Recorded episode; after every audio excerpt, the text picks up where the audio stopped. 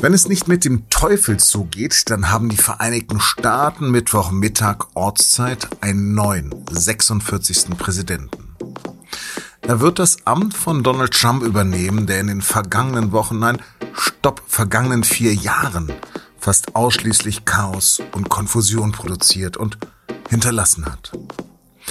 Über die Amtseinführung von Joe Biden habe ich vorab mit unserem US-Korrespondenten Thorsten Denkler gesprochen. Sie hören auf den Punkt den SZ-Nachrichten-Podcast. Mein Name ist Lars Langenau. Wir starten nach einer kurzen Werbung. In einer sich stetig verändernden Welt müssen rasche Entscheidungen auch kluge Entscheidungen sein. Deshalb verschafft Workday ihrem Finanzteam schnelle Einblicke für die Planung der nächsten Schritte. Workday, das Finanz-, HR- und Planungssystem für eine Welt im Wandel. I, Joseph Robinette Biden Jr., do solemnly swear that I will support and defend eigentlich müsste es Joe Biden fehlerfrei über die Bühne bekommen. Schließlich hat er den Schwur schon zweimal abgelegt. 2009 und 2013, jeweils als Vize von Präsident Barack Obama. So help me God. So help me God. Thank you, Mr. Justice. Zwölf Jahre ist das jetzt her, eine Ewigkeit. Besonders natürlich wegen der jüngsten vier Jahre, als Donald Trump jegliche Ordnung chaotisierte. Selbst für seinen ehemaligen Sicherheitsberater, den Hardliner John Bolton, wird Trump definitiv als der schlechteste US-Präsident in die Geschichte eingehen. Die schlimmste Strafe wäre, so Bolton, ihn künftig einfach zu ignorieren.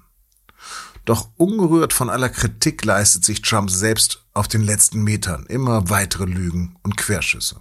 Ich, Donald Trump, einfach unverbesserlich. Letzter Teil. Über eine Inauguration wie keine zuvor habe ich mit meinem Kollegen Thorsten Denkler am Telefon in New York gesprochen. Thorsten, wirst du dir am Mittwoch gemütlich eine Tüte Chips aufmachen, um die Amtseinführung von Joe Biden anzuschauen?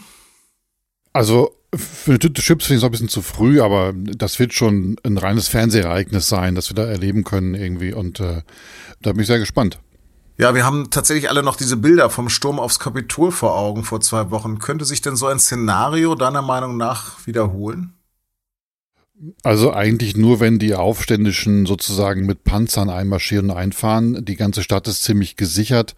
25.000 Soldaten sind in der Stadt und sichern, sichern den Innenstadtbereich. Und um da reinzukommen, da braucht es dann schon ein bisschen mehr als sozusagen 1000 ähm, wütende Trump-Anhänger.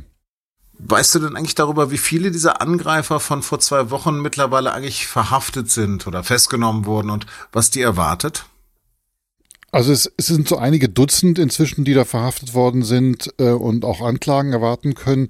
Was sie genau erwartet, das ist, hängt dann auch von den jeweiligen Vergehen ab. Also ähm, erstmal haben natürlich Landfriedensbruch begangen und wenn man ihnen noch mehr Zerstörungen etc. nachweisen kann oder auch äh, Bedrohung von Polizisten nachweisen kann, dann wird es natürlich in den Strafen auch höher sein. Ähm, auffällig ist allerdings nur, dass sozusagen, wenn man das vergleicht mit den äh, Black Lives Matter Protesten vom Sommer, wo hunderte Festnahmen an einem Tag geschehen sind, äh, zum Teil, ähm, dass das doch in keinem Verhältnis steht. Die Leute sind ja tatsächlich nach dieser Aktion meist unbehelligt auch wieder herausgekommen aus dem Kapitol. Ja, höchstwahrscheinlich wäre man auch erschossen worden, wenn man schwarz gewesen wäre. Gut möglich. Also wenn das eine, das hat ja auch Präsident Biden gesagt, wenn das eine, eine Black Lives Matter Demonstration gewesen wäre, die äh, so aus dem Ruder gelaufen wäre, dann wäre die mit Sicherheit ganz anders abgelaufen als das, was jetzt passiert ist. Mhm.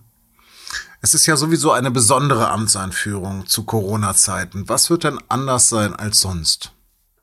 Na, eigentlich alles tatsächlich. Also bisher eine Amtseinführung war ein großes Fest im Grunde, wo sich die neue die neue äh, Regierung feiern konnte. Äh, es war auch ein Fest der friedlichen Amtsübergabe an einen neuen Präsidenten. Auch das gehörte zur Tradition der USA dazu. Und das ist diesmal ganz schön abgespeckt. Und das, das Einzige, was es sozusagen gibt, ist der Amtseid, den, den beiden am Kapitol ablegen wird. Da gibt es 2000 geladene Gäste etwa, die auch mit großem Abstand zueinander dann auch Plätze einnehmen können.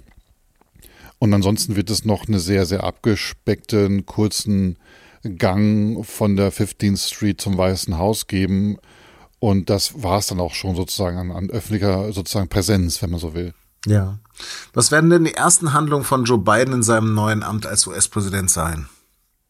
Na, er hat diese Pandemie vor Augen und diese Amtseinführung, so wie er sie plant, soll ja auch schon zeigen, hallo ähm, USA, wir nehmen das ernst. Ähm, ein Plan ist ein 1,9 Billionen Dollar Paket aufzulegen, um äh, die Pandemie zu bekämpfen. Ob das dann im Senat durchkommt, ist eine andere Frage. Aber das ist zumindest der Plan. Äh, der Plan ist, äh, die Frage der Impfung nochmal neu anzugehen. Da gibt es ja auch einige Ungereimtheiten, warum, warum Impfungen nicht da sind, die eigentlich hätten da sein sollen. Also da wird noch einiges für ihn zu tun sein. Das, das nächste, was er natürlich machen muss, ist, er muss seine Regierungsmannschaft sozusagen äh, in die Ämter bekommen. Äh, da hat er glücklicherweise jetzt im Senat eine Mehrheit, von daher wird das relativ zügig gehen. Was sind denn jetzt die größten Herausforderungen, vor denen beiden steht? Vor allem die Pandemie, tatsächlich. Und die Frage, wie man eigentlich dieses Land wieder zusammenführen will, das so dermaßen zerstritten ist. Biden hat ja seine Amtsanführung unter, den, das Motto gestellt, America United. Das ist ein schöner schöner Wunsch im Moment noch, aber davon ist das Land sehr, sehr, sehr, sehr weit entfernt. Aber kann es sein, dass genau dieser alte Mann Joe Biden der richtige Mann dafür sein könnte? Das wird man dann sehen müssen. Also er tut zumindest nicht viel sozusagen, um die Gemüter noch mehr zu erhitzen, als sie es eh schon sind. Und das kann man erst, ihm erstmal hoch anrechnen. Wie weit er denn damit kommt, wenn es darum geht, im Senat und im Kongress äh, mit Abgeordneten zu verhandeln, auch mit Republikanern zu verhandeln, das wird man dann sehen müssen. Ob sie sich so einfach sozusagen in eine Zusammenarbeit mit beiden hineindrängen lassen wollen, das wage ich noch zu bezweifeln. Wird Trump denn am Mittwoch Golf spielen? Nee, nein, nein, der Trump ähm, ist zumindest, also möglicherweise am Nachmittag, aber morgen zumindest ist äh, sein Abflug ähm, äh, angekündigt. Er will sich dann mit einer auch noch nie dagewesenen Verabschiedungszeremonie von einem nahegelegenen Militärflughafen sozusagen verabschieden lassen. Bisher war ja immer Tradition, dass äh, sich der alte und der neue Präsident nochmal im Weißen Haus treffen, dass sie dann ähm, äh, ähm, gemeinsam auch zur Inauguration fahren äh, und von dort aus dann der scheidende Präsident oder der alte Präsident dann in den Hubschrauber steigt und winkend verabschiedet wird.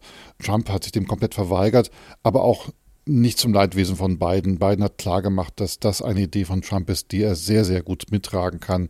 Ich glaube, er hätte nicht viel Lust gehabt, Trump an diesem Tag irgendwie in seiner Nähe zu wissen. Was glaubst du denn, wie die Chancen stehen? Versinkt Donald Trump ab Mittwoch der Woche in der Bedeutungslosigkeit? Na, erstmal gilt es noch, einen riesigen Scherbenhaufen aufzukehren. Ein Impeachment-Verfahren steht noch an. Das wird dann noch Aufmerksamkeit bringen. Aber natürlich äh, wird sich entscheiden müssen, ob Trump noch den Zugriff auf die Republikaner hat, den er bis dato hatte. Äh, wenn ihm das nicht gelingt, äh, dann ist ja seine Zeit definitiv vorbei. Wenn er aber äh, seine Basis und seine Fanbase sozusagen weiter so mobilisieren kann wie bisher, dann bleibt er eine politische Kraft in den USA und das darf man nicht unterschätzen. Thorsten, vielen, vielen Dank. Ich danke dir. Bis Dienstagabend wird wieder einmal in Bund-Länder-Gesprächen über die neuen Corona-Maßnahmen beraten. Mehr über die neuen Verordnungen finden Sie dann auch sofort bei sz.de. Bis zu unserem Redaktionsschluss um 16 Uhr waberten noch viele Gerüchte, die sich allerdings verdichteten. Demnach gilt ein längerer Lockdown bis zum 15. Februar als sicher, auch für Schulen und Kitas. Zudem werden die Hilfen für die Wirtschaft verlängert.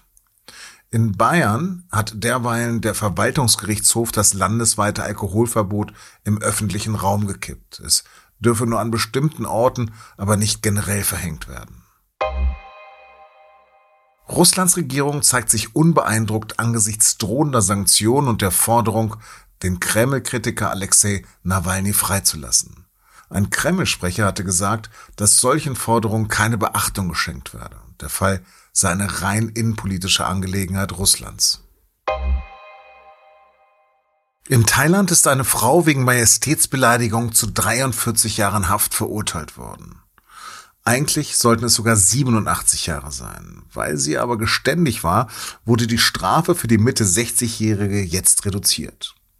Die Frau soll vor ihrer Festnahme vor fünf Jahren Audioclips auf Facebook und YouTube von einem Regimekritiker hochgeladen haben. Menschenrechtler reagierten empört. Rama X. war erst im Herbst nach einem langen Aufenthalt in Oberbayern nach Bangkok zurückgekehrt.